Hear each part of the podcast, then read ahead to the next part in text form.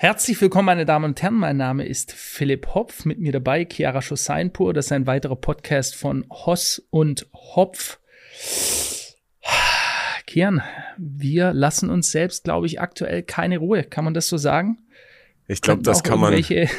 Das kann man so sagen, Philipp. Hallo, liebe Zuhörer. Heute wieder ein sehr, sehr kontroverses Thema. Wir haben ja jetzt tatsächlich wirklich Folge nach Folge Themen die nicht nur kontrovers sind, sondern auch sehr komplex. Und äh, man kann diese Themen aus sehr, sehr vielen verschiedenen Perspektiven betrachten, behandeln. Das macht es für uns natürlich auch schwerer auszusuchen, okay, wie wollen wir an dieses Thema rangehen? Ähm, und jetzt letztlich auch, wir haben es ja im letzten Podcast angekündigt, dass viele Mainstream-Medien jetzt auf uns aufmerksam geworden sind, auch aus dem Winkel, aus welchem würde man uns da wahrscheinlich am meisten für angreifen. Das sind so alles Gedanken, die man dann plötzlich hat im Hintergrund, wo ich dann persönlich sage, Philipp, das ist mir eigentlich alles egal. Ich will das Thema so neutral, wie ich es sonst auch immer betrachte, einfach angehen und darüber sprechen. Ich will nicht im Hintergrund haben, oh, könnte man uns dafür angreifen? Wer wird uns dafür sauer sein? Wer ist dafür böse? Sondern wirklich einfach nur so wie wir auch angefangen haben, diesen Podcast zu machen, auf die Themen schauen, die uns interessieren und einfach in einem offenen Gespräch darüber unterhalten. Absolut richtig. Und ich bin da, ich bin da voll bei dir und so sollte es auch sein. Äh, und äh, wir hatten das ja schon besprochen, ein großer, sehr bekannter YouTuber mit viel Presseerfahrung in Deutschland hat uns schon vor Monaten gesagt, Jungs, ich kann euch jetzt schon eines ganz genau sagen solltet ihr wirklich auf die Nummer eins kommen in Deutschland, was die Podcasts angeht und so eine riesen Reichweite generieren, wie ihr es jetzt tut, dann stellt die Uhr danach, dass sie euch angreifen werden, dass sie versuchen werden, euch zu diffamieren.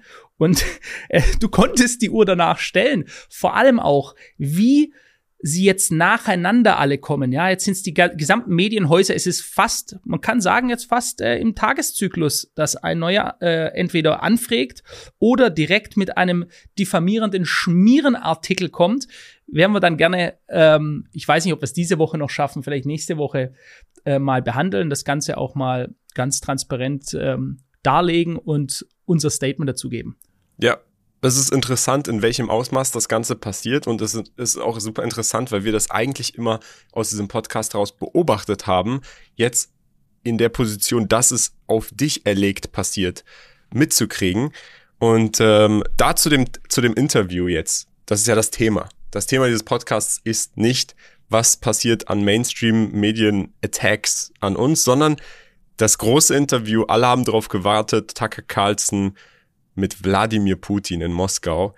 Und bevor wir da mal drauf eingehen, Philipp, ich bin direkt, das war das erste, was ich auf Twitter gesehen habe, bevor ich das Interview selber gesehen habe, wohlgemerkt. Ich habe mir das Interview selbst angeschaut und ich würde auch jedem, unabhängig davon, ob ihr jetzt diesen Podcast hört oder ob ihr irgendwelche Artikel dazu lest, immer selber das Material anschauen, damit man sich selber nochmal eine Meinung bilden kann, auf Basis dessen man sich dann weiter informieren kann, als dass man Dinge, die irgendwelche Medien oder auch irgendwelche Podcasts so behaupten, für wahr empfindet.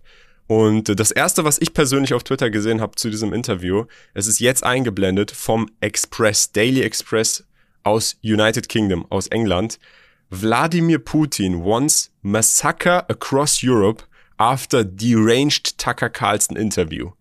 Und dann darunter steht exclusive Vladimir Putin has made it clear that he wants to massacre people across Europe once he is done in Ukraine. An expert tells the Daily Express US. und das ist unglaublich, Alter. Das ist verrückt, oder? Also, ja, es ist. Das, also äh, ich habe das ja gesehen, Philipp, wohlgemerkt, bevor ich mir das Interview angeschaut habe. Das heißt, ich war erstmal so, oha, krass, das hätte ich niemals erwartet. Ich schaue mir sofort das Interview an. Und dann habe ich mir das Interview angeschaut und war erstmal die ersten 30 Minuten saß ich da und war so, worum geht's jetzt hier nochmal? Weil die erste Frage war, glaube ich, in die Richtung, warum bist du in die Ukraine einmarschiert? Von Tucker Carlson zu Putin. Mhm. Und Putin hat erstmal 30 Minuten lang angefangen, über die Geschichte von Russland und der Ukraine im 884 und vor tausend Jahren zu berichten und das wirklich in ich glaub, einem sogar Detail, im neunte Jahrhundert. Ja, wirklich im detaillierten Ausmaß, wo man wirklich 30 Minuten da saß und Tucker Carlson hat auch selber schon ein paar Mal nachgegangen und gesagt, okay, was hat das jetzt damit zu tun? Und Putin, nee, nee, nee, hör, hör weiter zu, darüber gesprochen hat, war ich erstmal verwirrt und dann irgendwann, als ich wirklich nahe gegen Ende des Interviews angekommen bin, war ich so, hä, und wo ist jetzt das Massaker? Das war ja absolut nicht so, wie es diese Schlagzeile dargestellt hat, sondern für mein persönliches Gefühl nur basierend auf dem, was Putin dort gesagt hat. Nicht, ob er das wirklich meint, nicht, ob er da gelogen hat oder nicht. Rein das, was Putin dort in diesem Interview gesagt hat, eher das Gegenteil. Und äh, das fand ich sehr, sehr krass persönlich. Du hast dir ja auch das Interview angeschaut, Philipp, oder? Du würdest auch jetzt einfach grob sagen, diese Schlagzeile, die hat im entferntesten nichts damit zu tun, was Putin selber gesagt hat. Und ich finde es auch erschreckend, dass diese Schlagzeile raus, rausgebracht wird. Hier Daily Express auf Wikipedia steht seit 123 Jahren. Äh, ist, hat so Newspaper, die auch gedruckt werden und teilweise 200.000 Leute, nee, 150.000 Leute Dezember 2023 lesen das Ding noch in der physischen Form. Und dann steht aber im Subtitel einfach nur, wie gesagt, Wladimir Putin will ein Massaker bei den Menschen in Europa, wenn er fertig ist mit U Ukraine, sagt uns ein Experte. Also, das ist, es wird sich nicht mal auf das Interview bezogen, sondern es geht um einen Experten, der das angeblich, Experte auch hier wieder, wer ist dieser Experte, die dem Daily Mail gesagt hat. Und deswegen sage ich, es ist so wichtig, sich selber das anzuhören, selber reinzuschauen. Denn wir werden jetzt darüber sprechen, wir werden über die Punkte sprechen, vielleicht auch mal grob, was da passiert ist. Aber eben deshalb die Relevanz. Leute, schaut euch diese Dinge, die Basis der Information immer selber an. So, Philipp. Grundsätzlich, da, wenn ich da mal einen Satz dazu sagen darf, das ist auch der mein, das ist meine persönliche Interpretation. Das wird ja jetzt verrissen komplett. Tucker Carlson ist kein Journalist, könnten wir es auch. Da gibt's Zusammenschnitte, wie die Medien jetzt gleichgeschaltet. Tucker Carlson ist kein Journalist, ist ein Vollidiot, ist ein Narr und so weiter. Er wird verrissen in kleinste Mosaike, äh, um ihn selbst zu diskreditieren. Dann äh, abwechselnd Putin ist alle Vorwürfe, die man sich überhaupt nur in der deutschen Sprache ausdenken könnte, werden über ihn gegossen, in unterschiedlichsten Sprachen jetzt. Äh, all das muss diskreditiert werden. Warum ist das so? Ja, warum ist das so? Weil es hier, und das war ja auch die Panik der westlichen Medien, weil sie keinen Einfluss nehmen konnten. Es war ja nicht bekannt, dass Tucker Carlson nach Moskau fliegt. Es war quasi, okay, der ist in Moskau gelandet. Dann war erst die Frage, interviewt er vielleicht Edward Snowden, eine Person, die uns über die Massendatenspeicherung der NSA, über das Abhören westliche Geheimdienste ihrer eigenen Bürger, damals sogar äh, Angela Merkel und der, der verschiedenste Politiker, die uns aufgeklärt hat, wie uns die eigenen Geheimdienste bis ins letzte Detail ausspionieren, der dann nach Russland gehen, also fliehen musste, ja, weil man ihn bis heute jagt.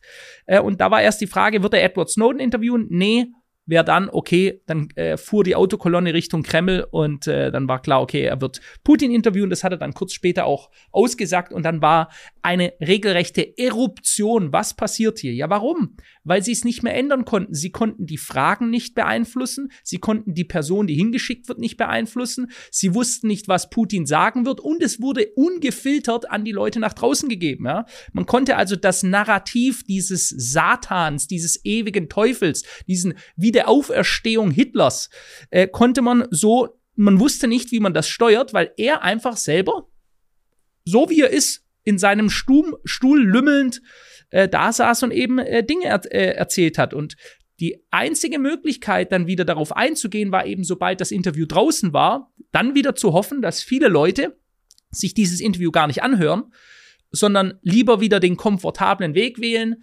sich für sich denken zu lassen, ja, jetzt schauen wir mal, was hat die Zeitung X geschrieben? Die einen sagen, er kündigt Massaker an, die anderen sagen, es ist einfach nur dummes Geschwurbel gewesen, die nächsten sagen, Tucker Carlson ist sein Knecht oder ist äh, ihm äh, ehrfürchtig ergeben und so weiter. Ja, also da gab es unterschiedlichste ähm, unterschiedlichste Interpretationen dann aber meistens eben äh, einfach ins Negative gehend das Ganze framend.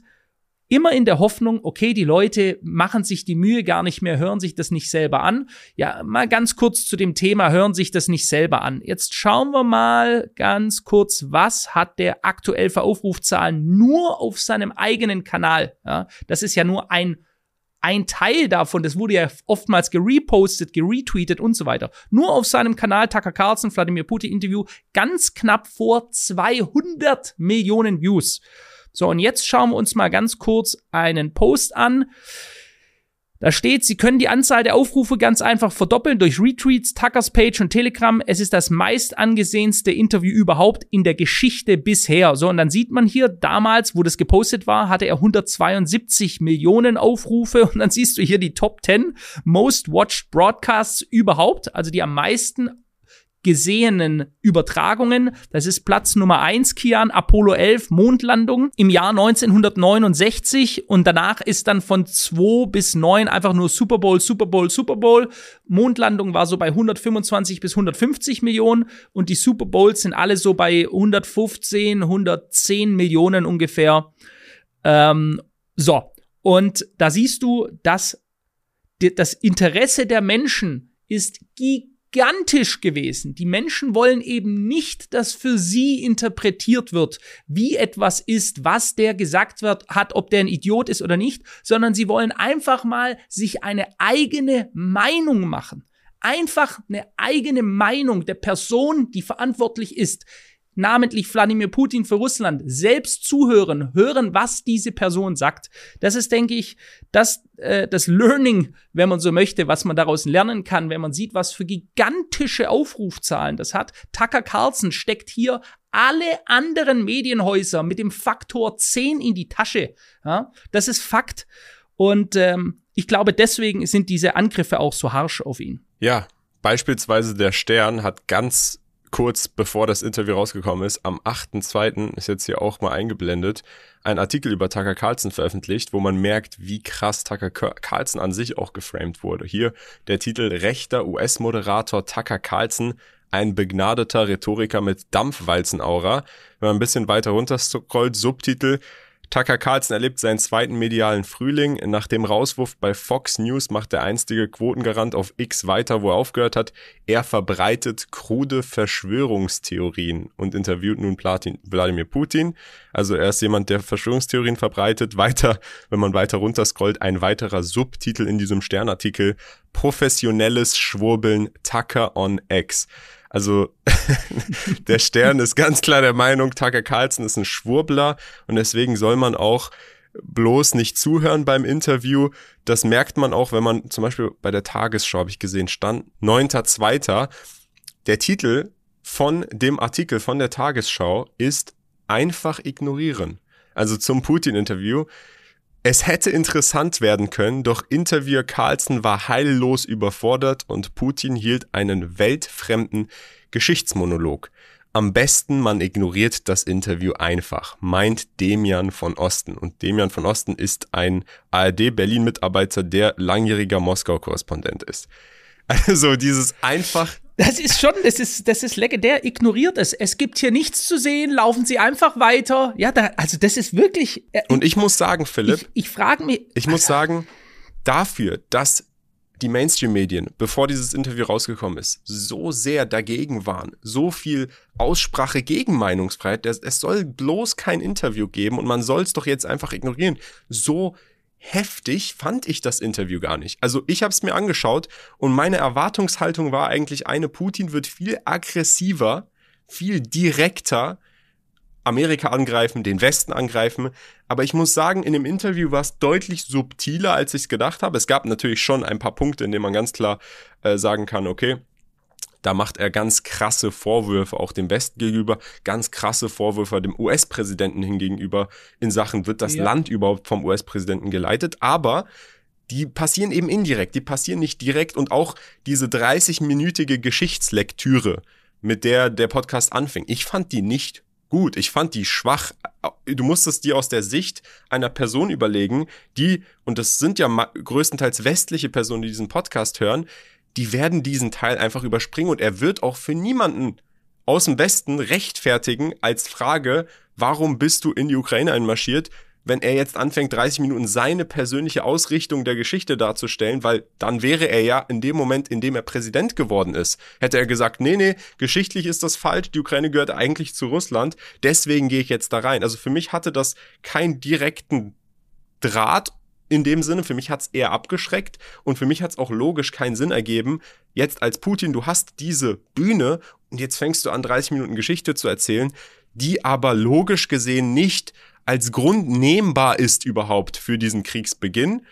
Er ist dann aber sowieso später äh, noch mehr darauf eingegangen, was seiner Meinung nach falsch gelaufen ist in den letzten 10 bis 20 Jahren, weshalb er sich da jetzt gezwungen gefühlt hat, einzumarschieren. Mhm. Äh, Philipp, ganz kurz zu dieser Geschichts, diesem Geschichtsbeginn. Wie siehst du das? Wie, wie fandest du das? Also, äh, da muss man vielleicht sich mit Wladimir Putin schon länger auseinandergesetzt haben. Er, er ist ein sehr, sehr geschichtsbewandter Mensch was ich da mitgenommen habe, ist folgendes. Schau mal, da wird viel unterbewusst gesendet. Erstens einmal ist dieser Mann in der Lage, als, ähm, als Präsident äh, Russlands oder wie es der Westen sagt, satanischer Tyrann, Diktator Russlands, ähm, ist er in der Lage, überhaupt mal eine halbstündige Geschichtserläuterung zu geben. Ja? Ich was ich gesehen habe, ist auf jeden Fall mal eins.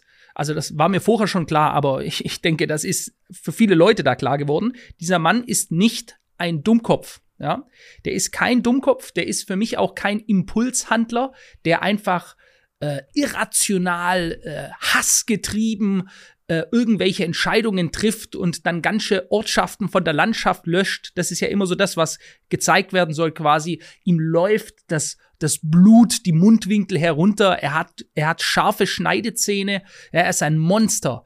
Und ähm, wenn du jetzt einfach mal überlegst, und du hast es vorher, du hattest es vorher angesprochen, es war ja schon ein krasses Timing, ungewollt natürlich. Du sagtest, er hat gesagt, äh, Präsident Biden. Ja, und man wird es ja unterbewusst in Vergleich stellen. Die Deutschen stellen es in Vergleich mit dem Olaf Scholz, wie der drauf ist gemessen an dem Putin, die Amerikaner zu einem Joe Biden bei sich. Ja, und just kam ja in den letzten Tagen der Bericht aus, raus des Sonderermittlers Robert Hoare zum Geisteszustand von US-Präsident Joe Biden. Ja, der kann nur als schockierend bezeichnet werden. Ich meine, das ist den meisten Leuten vorher schon klar gewesen, weil auch die Mainstream-Presse rauf und runter geschrieben hat, dass dieser Typ sich immer weniger merken kann, dass der ständig von der Bühne runter stolpert, dass er festgehalten werden muss, dass er teilweise seine eigene Frau nicht mehr von seiner Schwester unterscheiden kann. Aber jetzt mal vom Sonderermittler Robert Hoare, das kam ja auch die restlichen Tage auf und das war das, worauf sich Wladimir Putin bezogen hat. Zitat, die Unterhaltungen der Ermittler mit dem US-Präsidenten beschreibt Hoare als schwierig. Bidens Gedächtnis habe erhebliche Einschränkungen offenbart und sei teils verschwommen gewesen. Die Gespräche seien oft quälend langsam verlaufen. So heißt es, Biden habe Mühe gehabt, sich Ereign an Ereignisse zu erinnern und mitunter sogar eigene Notizen zu lesen und wiederzugeben. Zitat, er wusste nicht mehr, wann er Vizepräsident war vergaß am ersten Tag des Gesprächs, wann seine Amtszeit endete und vergaß am zweiten Tag des Gesprächs, wann seine Amtszeit begann. Auch habe sich Biden nicht mehr daran erinnern können, wann sein Sohn Bew gestorben sei. Bidens ältester Sohn erlag 2015 einem Krebsleiden. Das musst du dir einfach mal geben. Wenn du irgendwann nicht mehr weißt, wann dein eigener Sohn gestorben ist, neben diesen ganzen anderen, ich meine, wir könnten Seiten aufführen. Und das ist, denke ich, ein weiterer Punkt, wo, wo in der Betrachtung der Presse die das Narrativ hochzuhalten, wir sind die Guten, wir haben die besten Männer an der Spitze, der Putin ist ein absoluter Idiot, der kann gar nichts, der weiß gar nichts, der ist nur ein blutrünstiger Diktator, dann hast du aber jemanden, der erstmal eine halbstündige Erklärung, eine geschichtliche Historienauflistung geben kann ob die jetzt falsch ist, richtig, ob es korrekt war, das so zu machen, so hat er es gemacht, ja. Und die Leute vergleichen doch dann und sehen, bei uns in Deutschland, der kann sich mal grundsätzlich an nichts erinnern, wenn er befragt wird. Der in Amerika, der kann sich wirklich an nichts erinnern, weil er es einfach nicht mehr weiß. Und ich denke, das gibt einfach grundsätzlich ein sehr, sehr schlechtes Bild ab, wenn man dieses Narrativ aufrecht erhalten möchte. Und das ist, das ist etwa ein weiterer Punkt einfach, wo die Presse, wie ich das interpretiere, sehr, sehr nervös reagiert. Also du sagst, um das zusammenzufassen, diese Wiedergabe der Geschichte in diesem Ausmaß und in diesem Detail, unabhängig davon, ob jetzt das richtig ist oder richtig zu deuten ist oder nicht, zeugt von oder er zeigt damit, er persönlich ist auf jeden Fall deutlich kompetenter als ein Joe Biden, der beispielsweise gefühlt seinen eigenen Nachnamen vergisst. Dem würde ich so zustimmen. Aber das deutet dann für die Menschen im Westen eher darauf hin, wenn die Mainstream-Presse uns das so verkauft hat, der ist inkompetent, dass sie nicht einen Krieg in Anführungsstrichen mit jemandem führen, äh, der inkompetent und plötzlich handelt und verrückt handelt, sondern dass er doch wahrscheinlich kalkulierter handelt, als man denkt. Und das würde ja dann bedeuten, es ist umso gefährlicher, diese Situation mit dieser Person zu eskalieren. Also das ist das, was ich daraus Richtig. deuten würde. Wenn du merkst, die andere Person hat eine gewisse Kompetenz, dann ist es ja umso gefährlicher, den so als Idioten darzustellen und zu sagen, hey, wir sollten noch mehr Waffen schicken, noch mehr Waffen schicken und so weiter. Also das zu dem Zeitpunkt. Korrekt, ja. Und, und, und auch der Wille, der, dass er ganz klar mehrmals die Hand ausgestreckt hat und gesagt hat, er ist weiterhin bereit zu genau verhandeln das, ist. Du weißt ja, es ist immer, Putin ist nicht bereit zu verhandeln. Das will er nicht, er lehnt es immer ab und so, ja. Und jetzt hört man ihn selber und wir können da später auch mal, ich habe da wirklich Research betrieben, was verschiedene Historiker jetzt selbst aussagen, was die Verhandlungsbereitschaft der Russen angeht. Genau, das ist, das kommt dann später dazu in Sachen, wie endet das Ganze? Willst du, bist du bereit zu verhandeln? Ha, mhm. Wurde schon verhandelt? Da kommen wir gleich zu.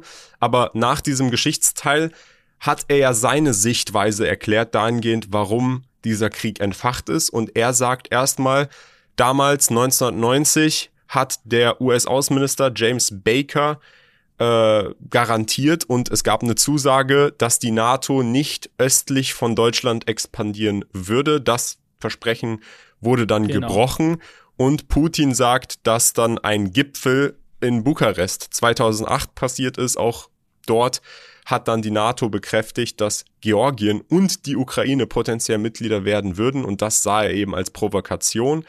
Das kam dann dazu und dann sagt er, dass es 2014 diese Revolution in der Ukraine gab und er behauptet, das sagt Putin, diese wäre von der CIA inszeniert gewesen, ein Putsch und äh, das hat quasi ihn dazu forciert, dort einzugreifen. Er sagt auch zusätzlich, dass in Russland 2015 und 2017 äh, die Separatisten, tschetschenische Separatisten, auch von den US-Geheimdiensten so finanziert wurden.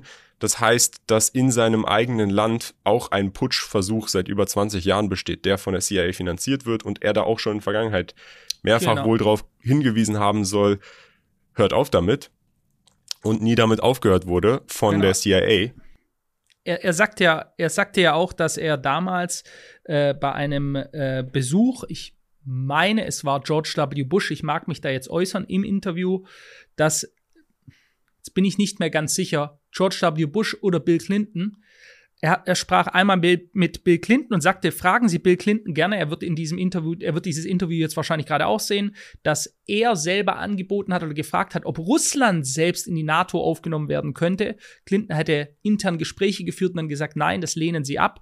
Und dann wird es wahrscheinlich Bush gewesen sein, ähm, dass er gesagt hat, er hat Bush die klaren Beweise vorgelegt, dass die tschetschenischen Separatisten von der CIA finanziert wurden, um Krieg gegen Russland zu führen. Ja, also ein ganz klarer Akt der Aggression und dass darauf nie ein Kommentar kam, die das einfach danach geschwiegen haben. Also er hat aus seiner persönlichen Sicht heraus dargelegt, warum oder wie sich dieser Konflikt aufgebaut hatte, der aus seiner Sicht heraus ihn genötigt hatte, später in die, ähm, in die Ukraine an, anzugreifen.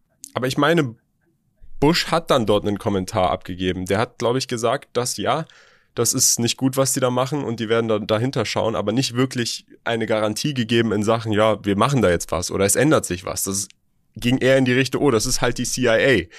Das ist nicht gut, wir, wir schauen mal. Und das war für mich eigentlich jetzt unabhängig ja. davon, weil das ist ja die Darstellung von Putin. Es gibt eine das will ich gar nicht bewerten, ob das gerechtfertigt ist oder nicht, dass er da in Krieg gezogen äh, ist. Für mich interessant in dem Interview war, dass er zweimal geäußert hat, dass ein US-Präsident, Philipp, das war, würde ich sagen, ist das Interessanteste aus dem ganzen Interview, in zwei Fällen ein US-Präsident zu etwas zugestimmt hat, wo dann am Ende der Kopf der CIA den längeren Hebel gesagt hat und das Ganze abgesagt hat. Und das war zum einen der NATO-Beitritt, da hat nämlich Putin selber gesagt, nach seiner, nach seinem Amtsbeitritt, ja, ein paar Jahre später, hat er sich selber auch offen gezeigt, der NATO beizutreten. Und der damalig amtierende US-Präsident hat das auch erstmal positiv äh, wahrgenommen und gesagt, ja, warum nicht? Und dann aber hat der Head of CIA gesagt, nee, wird nicht, ist nicht so und die mussten revidieren. Und das gleiche ist nochmal passiert. Da gab es wohl einen Ausbau eines äh, Raketenschutzsystemes gegen iranische beispielsweise Raketen. Da haben Europa und Amerika zusammen dran gearbeitet und Russland, das ist wie gesagt Angaben Putins nach. Russland hat gefragt, können wir dem Ganzen beitreten? Lass uns da zusammen dran arbeiten. Auch da hat der amtierende Präsident wohl erstmal positiv reagiert, woraufhin dann aber wieder der Head of CIA gesagt hat, nee, das können wir nicht machen. Also das fand ich persönlich super interessant. Mhm. Ob das stimmt, ist auch wieder die andere Sache. Das, da sollte man nicht alles einfach so abnehmen, was Putin da behauptet. Aber diese Behauptung ist damit ganz klar.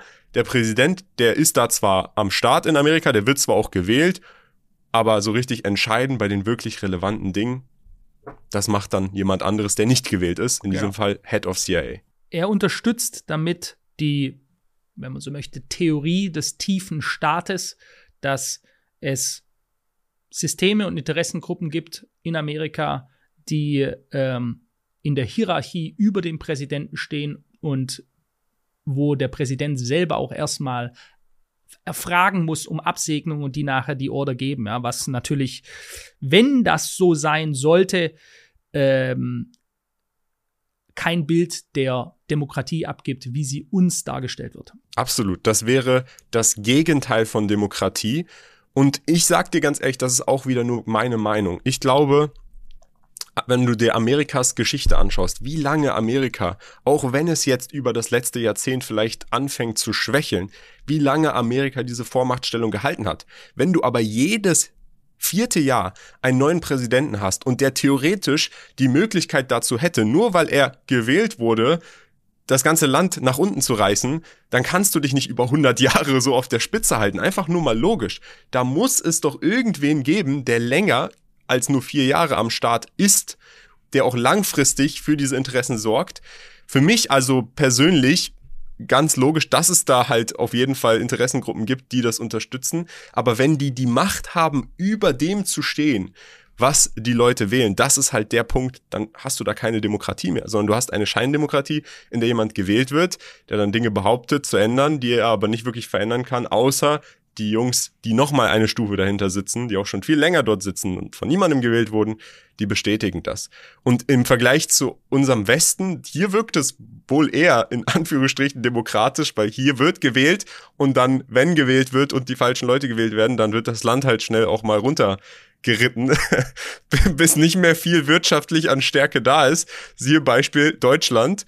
Äh, und da wurden auch die Personen demokratisch in dem Sinne gewählt. Da gab es da niemanden im Hintergrund, der dafür gesorgt hat oder gewahrt hat, dass Deutschland nicht solche fatalen Fehler auf wirtschaftlicher Ebene macht. Da wollen wir sowieso aber mal einen Podcast separat zu machen, um, um uns anzuschauen, ob man das überhaupt so behaupten kann. Was bringen die Statistiken mit sich? So, jetzt, jetzt bin ich ein bisschen abgedriftet. Das ist das, was Putin selber sagt. Er behauptet, Deswegen hat der Krieg angefangen. Das will ich absolut nicht be be bewerten. Äh, ich bin auch kein Experte der Geschichte und die Wahrheit ob was jetzt von der CIA finanziert ist oder nicht, kann keiner sagen. Fakt ist, er ist in der Ukraine einmarschiert. Und jetzt ist das große nächste Ding, Friedensverhandlungen. Warum gibt es in diesem Krieg seit zwei Jahren keinen Frieden? Und da hat Putin ganz klar in diesem Interview entgegen dieser Schlagzeile von wegen, er will ein Massaker in Europa, hat er deutlich gemacht, dass es nicht nur, dass er nicht nur an Friedensverhandlungen interessiert ist, sondern dass es schon Friedensverhandlungen gab und die auch sehr kurzfristig, nachdem der Krieg angefangen hat, wie du schon gesagt hast, in Istanbul. Und es gab wohl ein unterzeichnetes Friedensabkommen von der Seite der Ukraine auch aus, vorläufig, das so fünf Wochen nach Kriegsbeginn den, den Krieg beendet hätte, wo dann aber scheinbar den Aussagen Putins nach ein europäischer Politiker in der Ukraine aufgetaucht ist und dafür gesorgt hat, dass dieser Vertrag hinfällig wird und damit den kurzfristigen Frieden verhindert hat.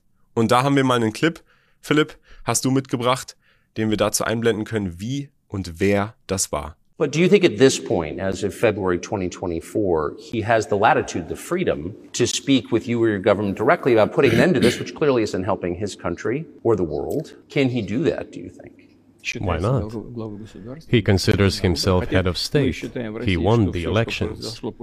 Although we believe in Russia that the coup d'etat is the primary source of power for everything that happened after 2014. And in this sense, even today government is flawed. But he considers himself the president and he is recognized by the United States, all of Europe, and practically the rest of the world in such a capacity. Why not? He can. We negotiated with Ukraine in Istanbul. We agreed.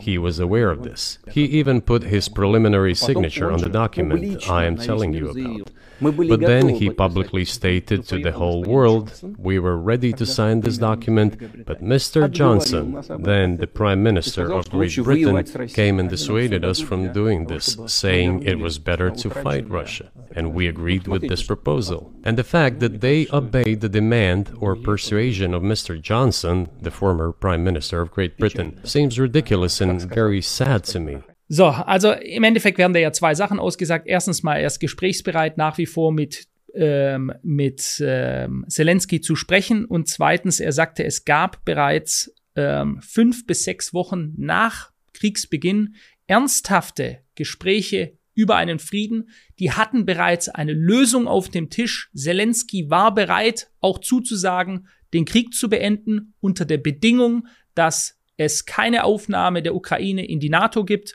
und dann sei, hier wurde dann der Name genannt, Boris Johnson, der ähm, damalige Premierminister von Großbritannien, am 9. April nach Kiew geflogen. Da gibt es auch Bilder, wie er mit, ähm, mit äh, Volodymyr Zelensky durch Kiew läuft und bei diesem Besuch soll er ausgesagt haben, dass der, der geeimte Westen ähm, die Ukra Ukraine unterstütze in einem Krieg und äh, es vorzuziehen wäre, den Krieg zu führen und keine Friedensverhandlungen. Und dann wurden diese Friedensverhandlungen beendet. So, das ist natürlich eine, das ist eine unglaubliche Behauptung erstmal, äh, weil sie würde die offizielle Darstellung des Aggressors komplett ad absurdum führen, wenn der Aggressor direkt nach Kriegsbeginn zu Friedensverhandlungen kommt in einem neutralen Land in, äh, in Istanbul, angeführt vom äh, türkischen Premierminister Erdogan. Und der Westen dann sagt, nein, wir wollen nicht, dass ihr Frieden schließt, sondern die Ukraine soll kämpfen und der Westen würde sie mit Waffen ähm, würde sie mit Waffen unterstützen. Weil das würde ja bedeuten, dass die Hunderttausenden Soldaten auf beiden Seiten, die zigtausenden toten Zivilisten, die ganze Zerstörung, das Leid, das angerichtet wurde, dass das ganz bewusst von Europa unterstützt worden wäre. Das würde quasi die, die, die gesamte Geschichte, wie sie uns dargelegt wurde, verändern. Und das ist schon eine unglaubliche Aussage, äh, wo man erstmal sagen muss, das muss man hier in Frage stellen, da muss man kritisch sein. Was behauptet der Putin da? Das würde ja das Gegenteil von dem zeigen, was uns gesagt wird. Und dann habe ich da mal nachgeforscht, ob es weitere Leute gibt, die das behaupten. Äh, vielleicht gleich mal darauf eingehend. Ja, das gibt es. Einer davon, der wahrscheinlich angesehenste von allen, ist John J. Mersheimer kann man gerade mal hier einblenden von Wikipedia. Wer ist John Mersheimer? Amerikaner, 1947 in Brooklyn geboren, ist ein US-amerikanischer Polit Politikwissenschaftler an der University of Chicago. Sein Schwerpunkt ist die Analyse internationaler Beziehungen aus der Perspektive des offensiven Neorealismus, den er erstmals 2001 in seiner Monographie The Tragedy of Great Power Politics darstellte. Man ist höchst angesehen der ist höchst angesehen in den USA weltweit als, Politi als politischer Historiker auch. Der hat ein Interview gegeben bei Lex Friedman. Kian, du kennst ja auch Lex Friedman, einer der größten Podcaster der Vereinigten Staaten.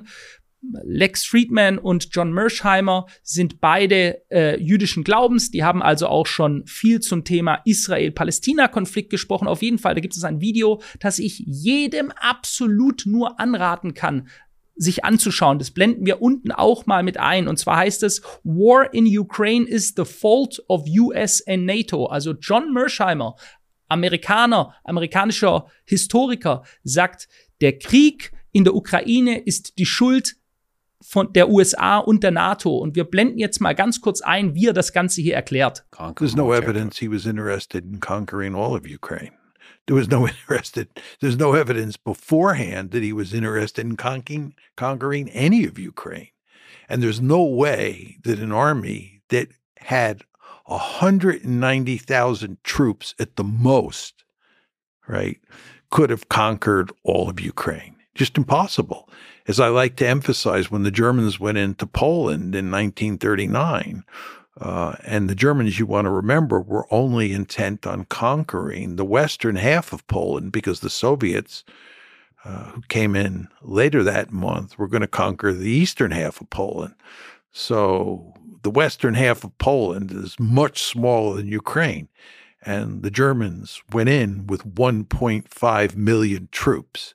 Uh, if uh, Vladimir Putin were bent on conquering all of Ukraine, he would have needed at least 2 million troops. I would argue he'd need 3 million troops because not only do you need to conquer the country, you then have to occupy it. Uh, but the idea that 190,000 troops was sufficient for conquering uh, all of Ukraine is not a serious argument. Furthermore, he was not interested in conquering Ukraine, and that's why in March 2022, this is immediately after the war starts, he is negotiating with Zelensky to end the war. There are serious negotiations taking place in Istanbul involving the Turks. And Naftali Bennett, who was the Israeli prime minister at the time, was deeply involved in negotiating with both Putin and Zelensky to end the war. Well, if he was interested, Putin, in conquering all of Ukraine, why in God's name would he be negotiating with Zelensky to end the war? And of course, what they were negotiating about was NATO expansion into Ukraine, which was the principal cause of the war. Uh, people in the West don't want to hear that argument because if it is true, which it is, then the West is principally responsible for this bloodbath that's now taking place. And of course, the West doesn't want to be principally responsible. It wants to blame Vladimir Putin. Mm-hmm. So we've invented this story out of whole cloth that he is an aggressor, that he's the second coming of Adolf Hitler, and that what he did in Ukraine was try to uh, to conquer all of it. So, jetzt haben wir uns das gerade mal angehört. Für die Leute, welche Englisch sprechen, die werden sich einfach nur denken, what is going on? Ja, John Mersheimer ist übrigens nicht der Einzige. Wir könnten hier auch äh, Vier-Sterne-NATO-General Harald Kujat, den ich mal interviewt habe, wir auch einblenden, das Interview, der sagt exakt das Gleiche, die Story also der Friedensverhandlungen mit Boris Johnson. Ich möchte das aber hier mal auf Deutsch zusammenfassen, was John Mersheimer hier sagt. Es gibt keinerlei Beweise, die darauf hindeuten, dass Putin den Plan hatte, die ganze Ukraine einzunehmen. Das geht darauf hin, Cut. Das sagt er deshalb, weil hier ja immer weitgehend gesagt wurde, Putin hatte schon immer geplant, er möchte sich die gesamte Ukraine einverleiben. Andere sagen, er möchte die gesamte Ukraine vernichten. Jetzt also die Aussagen, wie sie von John Mersheimer getroffen worden sind. Zu glauben, es wäre möglich, die ganze Ukraine mit maximal 190.000 Soldaten einzunehmen, ist völlig unmöglich. Um einen Vergleich zu geben, als die Wehrmacht Polen angegriffen hatte, am 1. September 1939, um die Westseite von Polen zu erobern, da Russland die Ostseite angreifen würde, attackierte die Wehrmacht mit 1,5 Millionen Soldaten, um einen Teil Polens zu erobern, der viel kleiner ist als die gesamte Ukraine. Wenn Putin wirklich daran interessiert gewesen wäre, die gesamte Ukraine anzugreifen, dann hätte er mit mindestens zwei Millionen Soldaten, ich meine jedoch eher mit drei Millionen Soldaten angreifen müssen. Das Land muss ja nicht nur erobert, sondern im Anschluss auch besetzt werden. Die Behauptung, 190.000 russische Truppen wären genug, um die ganze Ukraine zu erobern, ist kein seriöses Argument. Er sagt das deshalb, weil Putin ja nur in Anführungszeichen mit 190.000 Soldaten reingekommen wäre, was es komplett unmöglich machen würde, dass er den Plan hatte, die Ukraine komplett einzunehmen. Ich lese jetzt weiter. Putin war nicht daran interessiert, die Ukraine einzunehmen und deshalb gab es im März 2022 direkt nach Kriegsausbruch Friedensverhandlungen in Istanbul zwischen Russland und der Ukraine. Es handelte sich dabei um ernsthafte Friedensgespräche zwischen Putin und Zelensky und deren Vertretern, als auch Naftali Bennett, dem damaligen Premierminister Israels und Wladimir Putin. Bennett war sehr daran interessiert, in Verhandlungen mit Zelensky und Putin den Krieg direkt wieder zu beenden. Wenn also Putin daran interessiert wäre, die ganze Ukraine einzunehmen und zu vernichten, warum zum Teufel verhandelt er dann mit Zelensky direkt nach Kriegsausbruch den Krieg wieder zu beenden? Diese Frage stellt hier John Mersheimer. Was sie verhandelt haben, war die NATO-Expansion in die Ukraine, welches der eigentliche Kriegsgrund war. Die Menschen im Westen wollen dieses Argument nicht hören, denn wenn es wahr wäre, was es ist, dann ist der Westen verantwortlich für dieses Blutbad in der Ukraine. Der Westen will aber nicht verantwortlich sein. Er will Putin die Schuld für den Krieg übertragen. Wir haben also diese Geschichte erfunden, dass Putin der Aggressor ist, dass Putin die Wiederauferstehung Hitlers ist und dass er versuchen würde, die gesamte Ukraine zu erobern. Er führt dann im weiteren Verlauf aus, was die NATO-Expansionspläne waren, also im weiteren Verlauf des Videos. Ich kann jedem wirklich, schaut euch diese Geschichtsstunde an von John, John Mersheimer. Absolute Empfehlung. Wir werden das auch unten verlinken. Er führt dann im weiteren Verlauf aus, was die NATO-Expansionspläne waren und dass Boris Johnson am 9. April nach Kiew flog, um zu verhindern, dass der Frieden geschlossen wird. Die Ukraine solle auf dem Schlachtfeld kämpfen und der geschlossene Westen würde dies mit Waffen und Kapital unterstützen.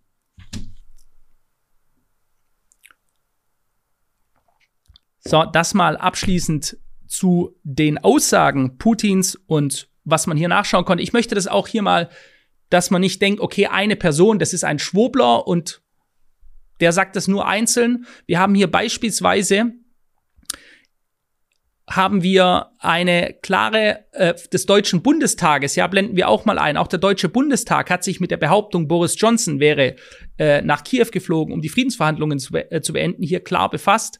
Dann gibt es hier noch ganz klare Aussagen der Washington Post. Der Deal war in der Türkei ausgehandelt worden. Auch Israel fungierte als Vermittler zur Klärung der restlichen Territorialfragen. Donbass und Krim hätten sich die Präsidenten Zelensky und Putin persönlich treffen sollen, dass es hier, da es hier um Fragen von Verfassungsrang ging. Doch das geplante Treffen fand nie statt. Ein, wesentlich, ein wesentlicher Grund. Premier Johnson redete es Zelensky bei seinem Kiew-Besuch aus.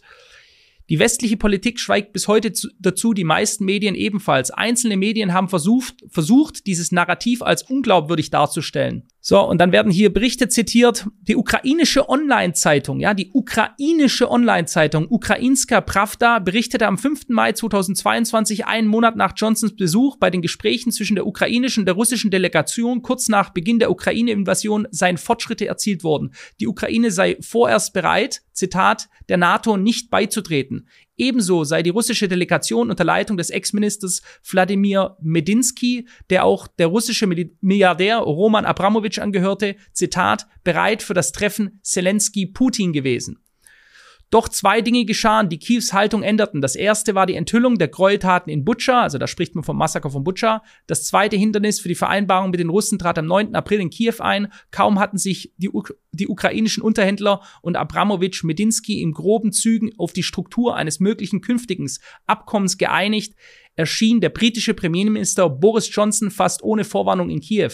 Er habe zwei einfache Botschaften übermittelt. Die erste lautete, Zitat, Putin ist ein Kriegsverbrecher, man muss ihn unter Druck setzen, nicht mit ihm verhandeln, Zitat Ende. Die zweite, selbst wenn die Ukraine bereit ist, Vereinbarungen über Garantien zu unterzeichnen, sei das der Westen keineswegs. Einem Mitarbeiter Zelenskis zufolge sah der kollektive Westen auf einmal die Chance, Putin unter Druck zu setzen. Drei Tage nach Johnsons Abreise nach Großbritannien ging Putin an die Öffentlichkeit und erklärte, die Gespräche mit der mit der Ukraine seien, Zitat, in eine Sackgasse geraten. Nach Angaben der Ukrainer Pravda wurde der bilaterale Verhandlungsprozess wenig später unterbrochen. Okay, also zusammenfassend, Putin hat gesagt, der Westen ist schuld daran, dass bisher noch nicht ein Frieden gefunden wurde. Er hat das nicht nur anhand dieses Beispiels von diesen bereits vorhandenen Friedensverhandlungen damals in Istanbul gesagt, wobei man da halt eben auch sagen muss, ähm, ja, es stimmt, dass Boris Johnson dort vor Ort war, aber wir wissen nicht,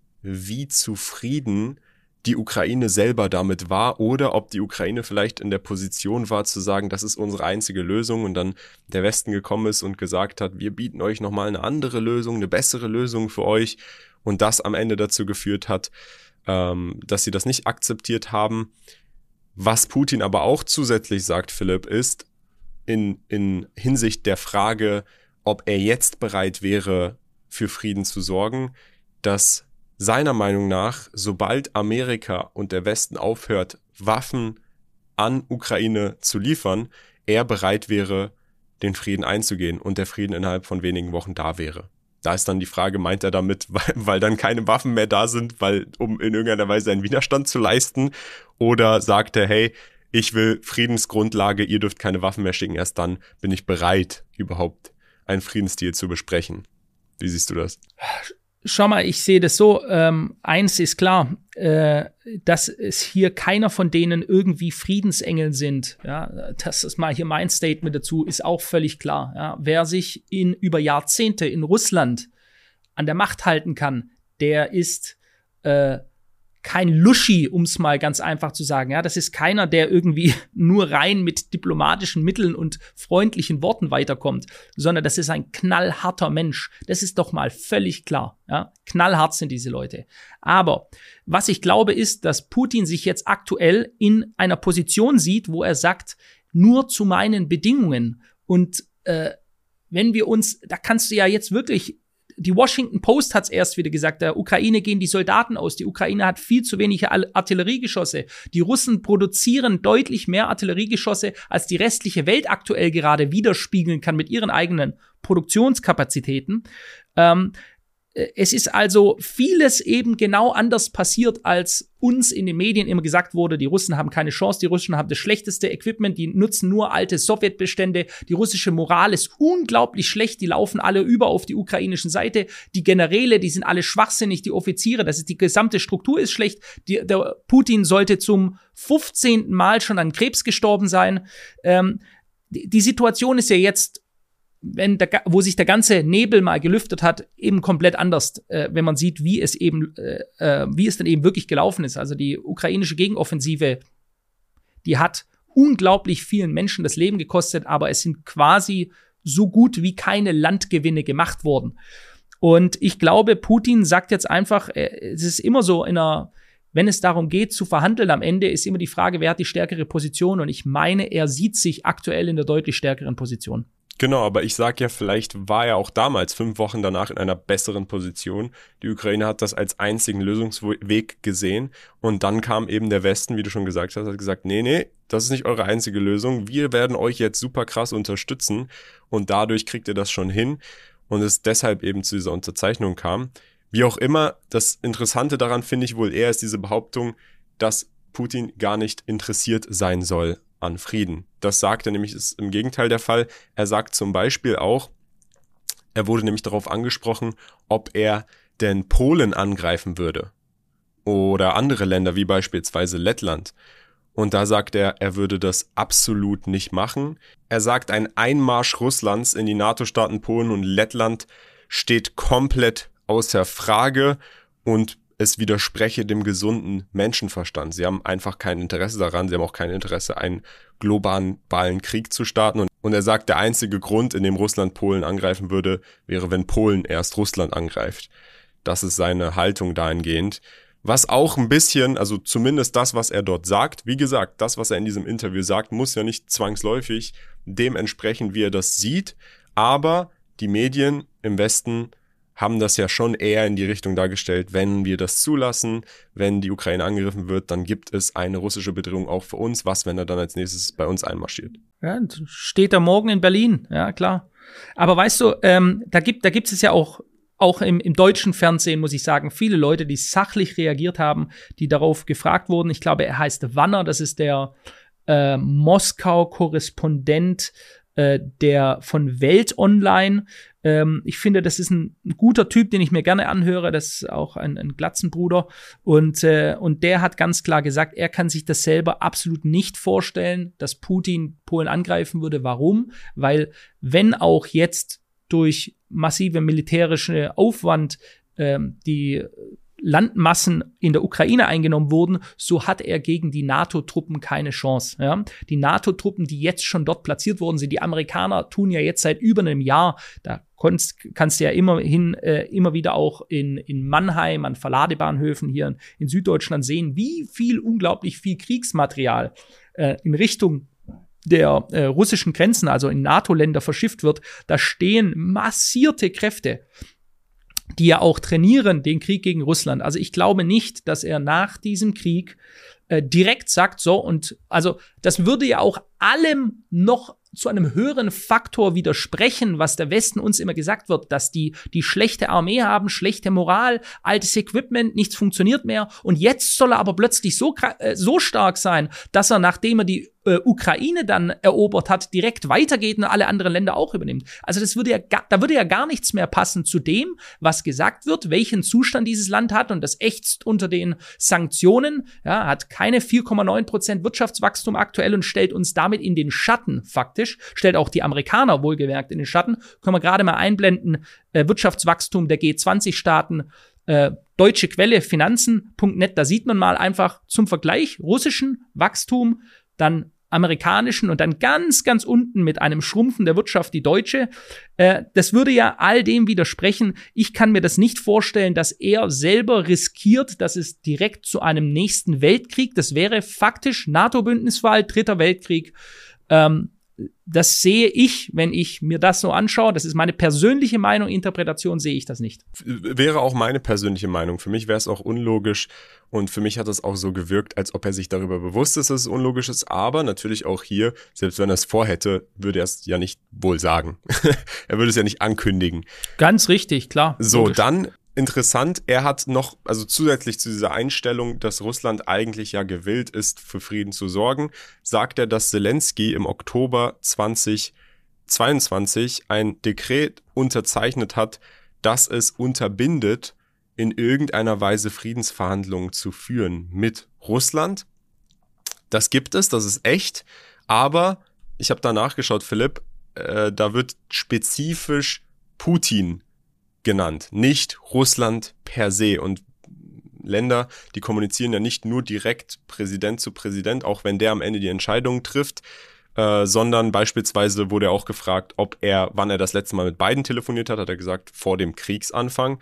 Aber dass auf Seiten Russlands und der Amerika auf jeden Fall trotzdem Kommunikation über die Organisation, die Geheimorganisation stattfindet. Ähm, ja, das zusammenfassend zu der, zu dem mhm. Friedenswillen, der da besteht. Ein anderer interessanter Punkt, der auch genannt wurde, Philipp. Nord Stream Pipeline. Da hat nämlich Tucker Carlson Putin gefragt, wer war es? Wer hat die Pipeline hochgejagt? Und Putin hat erstmal lustigerweise gesagt, du warst es, also auf Tucker Carlson bezogen. Er hat dann gesagt, nee, nee, ich kann es nicht gewesen sein. Und dann hat aber Putin klargemacht, er ist der Meinung, es war die CIA und er begründet es damit, dass wenn man sich alleine anschaut, wer ähm, für wen das pot potenziell positiv wäre, also wessen Interesse das verfolgen würde und wer auch die Mittel hat, da niemand anderes übrig bleiben würde.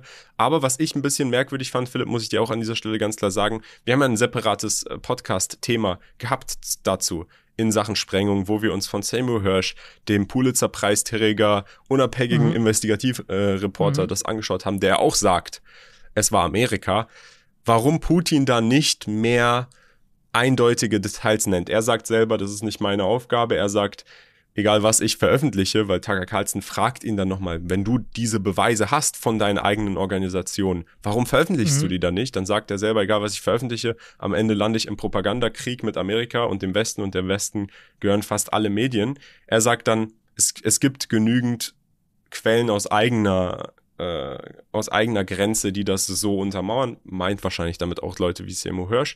Aber das hat mich persönlich verwundert. Ich hätte gedacht, er wird da eindeutiger sein. Er wird ganz klar sagen, nicht nur, ja, das können die gewesen sein, weil es sind deren Interessen und sie sind die einzigen, die es durchführen können, sondern nein, wir haben Daten, wir haben das aufgefangen. Also wirklich ganz klar und direkt. Ja, ich fand, es ist aber grundsätzlich, äh, Kian, äh, wir sind natürlich auch wir sind keine Diplomaten. Er drückt sich, äh, Putin drückt sich oft sehr diplomatisch aus, ja. Also das ist auch hier, das ist keiner, der mit Schimpfworten oder ungewählten Passagen irgendwie kommt, der emotional in irgendeiner Weise reagiert. Das ist dieser Mann einfach nicht, ja. Wohlgemerkt, Philipp, vor allem in diesem Interview. Das ist nämlich, wenn du dir mal Vergleiche anschaust, wie er sich äußert in russischsprachigen Interviews und hier mhm. merkt man, er ist deutlich aggressiver in diesen russischsprachigen Interviews, was aber vielleicht, und da wäre meine persönliche Deutung am mhm. Ende von dem Ganzen, wer weiß, wie inwieweit Amerika, er hat ja bestätigt, dass es dort einen Austausch gibt, einen dauerhaften Austausch, inwieweit dieser Austausch bereits aktuell vielleicht schon zu irgendwelchen Verhandlungen geführt hat, wenn er jetzt in einem Interview ganz klar und direkt Amerika angreift, dann würde er sich ja selber jede Basis nochmal mehr zerstören. Richtig, genau. Deswegen ist es ja, wie ich meine, eher ein Zeichen, bereit auf Deeskalation zu sein, also als äh, auf volle Eskalation zu gehen. Ja, also das widerspricht ja dem, was du zum Anfang vorgelesen hast von äh, der britischen Express, genau. dass er ein Blutbad will und so. Ja, ähm, und zwar komplett. Ja, vielleicht hier. Ich habe von äh, auf Twitter noch eine, wie ich meine, sehr gut sachlich zusammengetragene Zusammenfassung und zwar von Dr. Markus Krall. Markus, Grüße gehen übrigens raus an dich. Gute, gute Besserung. Ich hoffe, du bist bald wieder fit. Wenn ich das aber so durchlese, dann macht es mir einen ganz klaren Eindruck, dass du komplett fit wieder bist. Wir lesen es gerade mal durch. Nach kompletter Betrachtung des Tucker Carlson Interviews mit Präsident Putin würde ich das Gelernte wie folgt zusammenfassen. Erstens, es handelt sich nicht um klassische Propaganda, da Propaganda mit kurzen, staccatoartigen Slogans arbeitet, die in dem Interview komplett fehlen. Ein zweistündiges Interview ist dafür vollkommen ungeeignet, selbst unter Berücksichtigung der Tatsache, dass man erwarten darf, dass einzelne kurze Passagen herausgeschnitten werden und in diesem Sinne viral gehen. Zweitens, daraus folgt, dass die Adressaten des Interviews nicht die breite Masse der Bevölkerung im Westen ist, sondern die Entscheidungsträger im Westen. Sprich, er hat dieses Interview an die Entscheidungsträger im Westen geschickt. Aber findest du das, Philipp? Hm, ich, ich lese jetzt einfach mal nur seine, seine Interpretation durch. Ich finde, wenn er, wenn er das gewollt hätte, dann hätte er viel populistischere, aggressive Aussagen bringen können. Und er hat sich eigentlich so unterhalten wie ein Diplomat, der mit einem anderen Diplomat spricht. So meine Interpretation. Ich lese aber mal weiter. Viertens, es fehlt jede Art von Vitriol, keine Hasstiraden gegen den Westen, auch nicht gegen die Ukraine, nicht einmal gegen Präsident Zelensky. Das ist angesichts der blutigen Opfer auf beiden Seiten durchaus bemerkenswert. Putin präsentiert sich als jemand, der über das Ende des Konflikts hinausdenken will und der dabei eine Ordnung der Kooperation anstrebt. Wenn das der Propagandateil gewesen sein sollte, dann ist er gut gelungen. Ich lese also nicht alle Punkte vor, ich lese jetzt sechstens und siebtens, weil ich die noch spannend finde. Die schiere intellektuelle Performance beim Interview kontrastiert nachgerade dramatisch mit den Fehlleistungen, die wir von unserer eigenen politischen Elite gewohnt sind. Er demonstriert ein phänomenales Gedächtnis fürs Detail und hat kein Problem zuzugeben, wenn er etwas nicht weiß oder einschätzen kann. Hat er ja auch ein paar Mal gesagt, das wusste er nicht mehr, wo es darum ging, ähm, ob er Daten nennt. Ich glaube, das war beim Gespräch mit Clinton. Da sagte er, ich weiß nicht mehr genau, in welchem Jahr das war. Und siebtens, zusammenfassend kann man sagen, dass er durchaus erfolgreich den Standpunkt seines Landes klar gemacht hat ohne andere Beteiligten die Existenz ebenfalls berechtigter Interessen abzusprechen. So, sagt dann auch noch, Tucker Carlson war zu Anfang des Interviews sichtlich nervös, äh, was er mit zu starker Mimik zu kamouflieren versuchte, fand jedoch nach circa 20 Minuten in seine gewohnt professionelle Ro Rolle und hakte durchaus einige Male nach, auch wenn das für einen Interviewpartner unbequem war. Er blieb dabei stets höflich, indem er seine Unzufriedenheit mit einer Antwort nicht äußerte, sondern es so verpackte, als habe er es nicht verstanden. Man kann im Summe zwar nicht leugnen, dass er dem russischen Präsidenten eine Bühne geboten hat, nichts anderes ist so ein Interview, aber er hat sich keinesfalls zum Propagandainstrument degradiert oder degradieren lassen, wie das von einigen Politikern in der EU oder der USA behauptet wird. So, das war jetzt die Meinung von Markus Krall.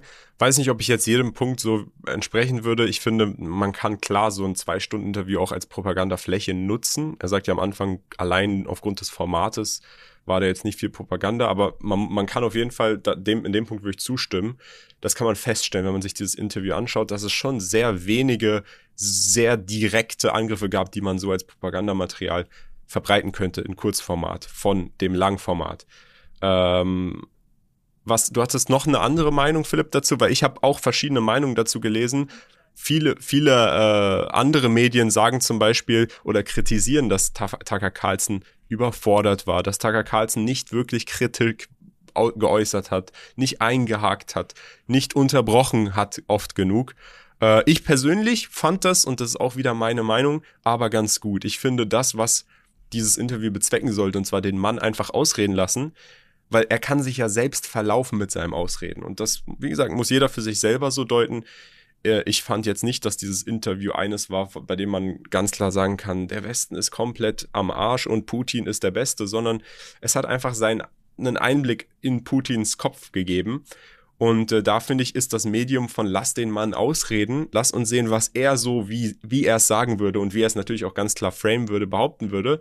Und das fand ich gut. Also ich kritisiere das nicht, dass Tucker Carlson da in irgendeiner Weise zu wenig Kritik geäußert hat, zu wenig reingegangen ist. Ja, also ich, ich lese dir jetzt gerne mal eine komplett andere Sicht vor. Ich finde das auch wichtig, dass man hier äh, zeigen kann, auch wie das gleiche Interview von Menschen komplett anders wahrgenommen wird. Ja, wir hatten ja gerade Dr. Markus Krall und jetzt lese ich Jürgen Meyer vor. Jürgen Meyer, äh, warum bin ich darauf gekommen? Ich fand es sehr interessant, was er in seiner Twitter-Bio drin stehen hat, Freedom of Speech is priceless, also äh, Meinungsfreiheit, die Freiheit, das aussagen zu können, was man möchte, ist ohne nicht zu bepreisen, also ist preislos, stimme ich absolut zu. Ähm, und er dankt auch äh, Mr. Musk and don't let X fail. Also sp sprich, dass wir hier in Zukunft auf Twitter, also auf X, weiter unsere Meinung kundgeben dürfen. Und das fand ich ein starkes Statement. Deswegen ist überhaupt nicht negativ gemeint, wenn ich das jetzt vorlese an Herr Jürgen Mayer, wenn er das liest, sondern ich fand es ein interessantes Statement. Ich möchte es auch so vorlesen. Also, er schreibt, Gesicht des Krieges. Mein Eindruck nach zwei Stunden Tucker Carlson Interview. Es ist ein Fall für einen Psychiater es spricht ein alter KGB-Offizier, der offenbar von Manie besessen ist. Obligatorisches Gerede kann man weglassen. Der gehässige Westen wollte Russland schon immer zerstückeln und erobern und der Staat Ukraine existierte nie. Die Bolschewiken haben ihn erfunden. Die Ukraine hat als erste einen Krieg begonnen, wir sind zum Angriff gezwungen. Russland will immer Frieden, der Westen soll die Waffenlieferungen einstellen und die Russen erreichen den Frieden in ein paar Wochen. Aber egal, was der Patient sagt, die Fakten sind hartnäckig. Als die Ukraine eine schwache Regierung hatte, eroberte Putin im Hintergrund die Krim. Die Aggression bleibt ungestraft, der Appetit ist geweckt. Im Jahr 2022 folgt ein Versuch, die gesamte Ukraine zu erobern. Das ist das, was, muss man fairerweise sagen, ein John Mersheimer vorher am Beispiel der Wehrmacht und der, der äh, der, der zahlenmäßigen Armee von 190.000 sagt, das ist eigentlich unmöglich, mit 190.000 Mann äh, so ein großes Land ähm, zu erobern. Man braucht zwei bis drei Millionen, aber wir, ich lese hier mal einfach weiter vor. Also nochmal, im Jahr 2022 folgt ein Versuch, die gesamte Ukraine zu erobern. Hunderttausende Menschen starben. Putin bereut nichts. Der Krieg endet, wenn Kiew aufhört, sich zu wehren. In Klammern, normale Menschen sagen Kapitulation. Beunruhigend ist offenbar ein, äh, dass offenbar ein kranker Patient ein großes Land mit einer Atombombe regiert. Was lässt sich tun? Korruption in der Ukraine bekämpfen, sonst ist die Hilfe sinnlos. Ukraine sollte in Verteidigung abwarten, bis sich die Russen erschöpft und es folglich zu einem Diktator fallen kommt. Vollständige Blockade, Russlands Sanktionen sollten Wirkung zeigen und das Volk sollte selbst seinen Diktator absetzen. Jo. Das ist jetzt mal eine ganz andere Einschätzung des Interviews gewesen. Gut, das war jetzt aber eher emotional und auch ein bisschen extrem. Unabhängig, egal von welcher Einschätzung ihr jetzt lest, schaut euch das Interview selber an, macht euch selber eine Meinung, Freunde, und glaubt nicht alles, was ihr lest oder hört, auch wenn Putin Dinge behauptet, auch die kann man im Einzelnen nachrecherchieren. Ich fand eine andere interessante Sache, die wir gar nicht erwähnt haben, Philipp. Und zwar hat Putin auch Deutschland direkt erwähnt. Und zwar direkt nach der Nord Stream Pipeline Sprengung. Er hat beispielsweise auch behauptet, dass Deutschland das weiß, aber nichts macht und auch gesagt, warum machen die ja nichts? Versteht er auch nicht. Er sagt, die deutsche Regierung lässt sich eher von den Interessen des kollektiven Westens leiden als von ihren nationalen Interessen. Äh, das ist ja so ein Satz. ich weiß nicht. Wenn man da aktuell in die Politik in Deutschland schaut, dann merkt man, alleine wenn man sich nur die Statistik anschaut, BIP, Wirtschaftswachstum von Deutschland an sich, wie das runtergeht. Aber wie gesagt, da machen wir separat nochmal eine Folge dazu. Insgesamt, um das jetzt mal hier abzu abzurunden, das Interview weniger direkt, eher indirekt und subtil und wahrscheinlich sogar durch den Anfang für die meisten eher langweilig. Viele meiner Freunde, mit denen ich über solche Themen rede, die haben den Anfang gehört und gesagt, ja, da habe ich keine Lust weiter zuzuhören. Warum auch immer er diesen Anfang so lange gezogen hat. Vielleicht auch wirklich, wie du sagst, als zur Schaustellung seiner eigenen Kompetenz in Sachen geschichtlicher Details oder sonst was. Trotzdem, ich persönlich, ich fand es sehr interessant. Ich fand es interessant, nochmal eine andere Sichtweise zu kriegen. Am Ende des Tages hängt es für mich einfach nur darin, hier diesen Krieg zu beenden. Es sollten Friedensverhandlungen geführt werden Und wenn Russland nicht das Problem ist, also nicht im Wege von dem Ganzen steht, dann sollte die andere Partei oder wer auch immer auf der anderen Seite als Proxy steht, anfangen, wirklich hier für Frieden zu sorgen. Weil am Ende des Tages die Leute fangen sich zu sehr mit verschiedenen Seiten und der hat Recht und der hat einen Grund dafür und Russland hat einen Grund dafür einzumarschieren oder Russland hat keinen Grund dafür einzumarschieren. Es geht um Menschenleben am Ende des Tages und es sollte im Interesse von aller Parteien dahingehend bestehen, das Blutbad, das dort passiert, so schnell wie möglich zu beenden. Und ich finde, Putin selber hat eigentlich relativ klar deutlich gemacht, dass es ihm nicht daran interessiert ist, hier ein weiteres Massaker auszuführen und noch mehr Menschen umzubringen. Und ich finde, daran sollte der Westen festhalten. Und ich hoffe, dass er daran festhält und ich hoffe, dass sich das Problem und dieser Krieg und der Konflikt so schnell wie möglich löst. Ja, ich kann mich dem nur anschließen. Ich möchte da aber mal ganz klar sagen, Kian, wir haben uns zu Anfang dieses Konflikts schon jedes einzelne Video so geäußert. Ja, da sind wir komplett gleich geblieben mit unserer Einstellung. Ähm, wir haben von Anfang an gesagt, Leute, wir wollen hier Frieden, das ist das Einzige, worum verhandelt werden sollte nicht um Krieg und wo es hier angefangen hat in den Medien, dass plötzlich diese ganzen Waffensysteme vorgestellt wurden und richtig so eine, so eine Interessensweckung. Übrigens, wir teilen euch jetzt mal mit, wie funktioniert dieses Waffensystem? Was ist das für ein Mortar? Welches, was kann dieses Geschuss anrichten beim Gegner? Und dann überall diese täglichen Videos. Hier sind wieder russische Panzer zerstört worden. Hier ist wieder eine ganze Kompanie vernichtet worden und so weiter. Das ging ja alles richtig rein in heftige Kriegspropaganda, also auch eine positive Wirkung für für die kriegerischen Ereignisse bei der Bevölkerung zu bekommen, das hat mich zutiefst angewidert. Ähm, weil ich sehe mich da absolut als Pazifisten. Ja, ich bin gegen den Krieg grundsätzlich. Wer sich etwas mit, mit Krieg beschäftigt, habe mich sehr intensiv im ersten und im zweiten Weltkrieg be beschäftigt. Äh, was für Grauen das hinterlässt, was für Grauen aktuell der Nahostkonflikt hervorruft, die Ukraine, wie viele Menschen da sterben. Das ist furchtbar und es muss sofort alles getan werden, um das zu beenden. Das ist mein Statement dazu. Genau, und ich hoffe, dass dieses Interview für die Menschen im Westen, die da wirklich in einer Position liegen, auch das in eine Richtung zu drücken, in der es zur Verhandlung kommt, auch das ausgelöst haben. Das ist das, was ich hoffe, was dieses Interview am Ende des Tages bewirkt hat.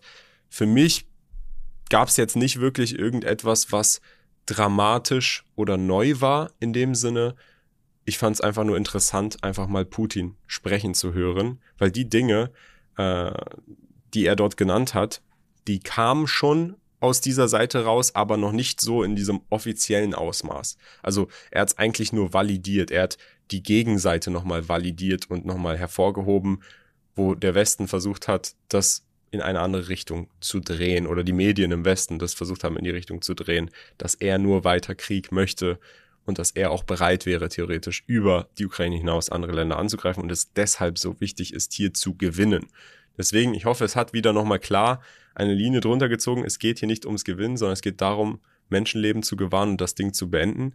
Und natürlich einen Kompromiss zu finden, bei dem äh, die Ukraine als unabhängiges Land auch weiterhin existiert und nicht einfach da zu sagen, oh, gut, Russland, du sagst, es gehört dir, dann hast du es jetzt, dann ist der Krieg beendet.